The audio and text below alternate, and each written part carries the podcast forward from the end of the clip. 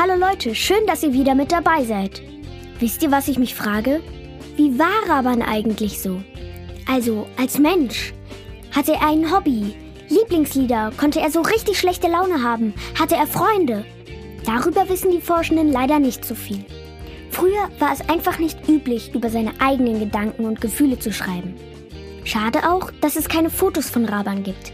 Ich habe ein paar gemalte Bilder gesehen. Darauf sah er eher klein und leicht krumm aus. Vielleicht hat der Maler ihn aber auch nur so gezeichnet. Wer weiß das schon?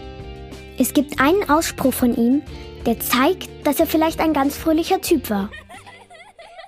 Lasst ja die Kinder viel lachen, sonst werden sie böse im Alter. Kinder, die viel lachen, kämpfen auf der Seite der Engel. Also lachen konnte er scheinbar. Und wie ging es mit ihm weiter? Raban wurde 76 Jahre alt und starb am 4. Februar 856. Er wurde in Mainz begraben. Nach vielen Jahren war sein Grab plötzlich verschwunden. Ein Fall für ein paar schlaue Detektive? Leider nein, denn das war gar nicht so ungewöhnlich. 700 Jahre nach seinem Tod sollte er heilig gesprochen werden. Das ist so etwas wie eine Auszeichnung, die Menschen bekommen, die ein besonderes Leben geführt haben. Diese Heiligen sollten dann Vorbilder für andere Menschen sein.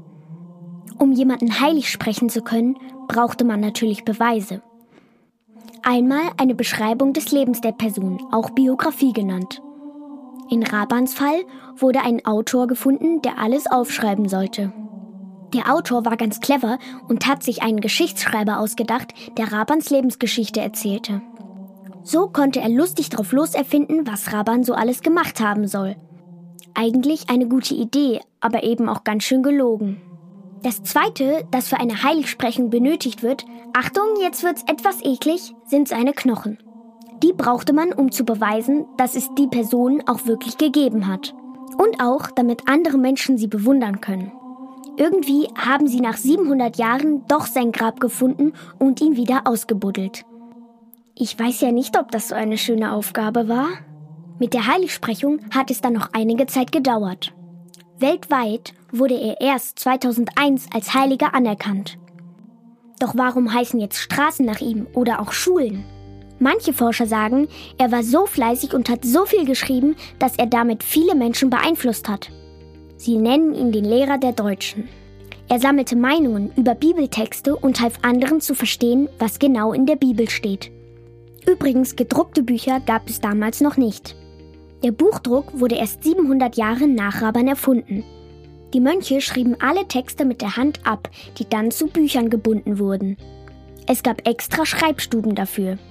Raban verwendete auch die Kleinbuchstaben, die Karl der Große verbreiten wollte, damit das Schreiben einfacher wurde. Ihr wisst doch, Karl hatte den Rechtschreibfehlern den Kampf angesagt. Doch nicht alle Forschenden finden Raban so großartig. Manche sagen, er hat einfach nur abgeschrieben, was andere mal gedacht haben. Fleißig ja, aber Lehrer der Deutschen nein. Wer nun recht hat, weiß ich nicht. Ich finde Raban spannend, weil er sich allein durchgeschlagen hat, nachdem seine Eltern ihn ins Kloster schickten. Er hat sich gegen andere durchgesetzt, immer versucht, Wissen zu verbreiten und auch den Spaß daran. Klar hat er auch Fehler gemacht. Das machen wir ja alle. Er hat so viel erlebt und so viele Menschen getroffen und ist richtig rumgekommen. Besonders spannend finde ich, dass er ähnliche Probleme hatte wie wir heute. Er musste sich eine eigene Meinung bilden, entscheiden, auf wessen Seite er steht. Als es ihm schlecht ging, zog er sich zurück, um zu entspannen, und kam gestärkt wieder. Seine Schriften sind über ganz Europa verbreitet und das komplett ohne Internet und Bluetooth, alles von Hand. Raban hat echt was aus seinem Leben gemacht.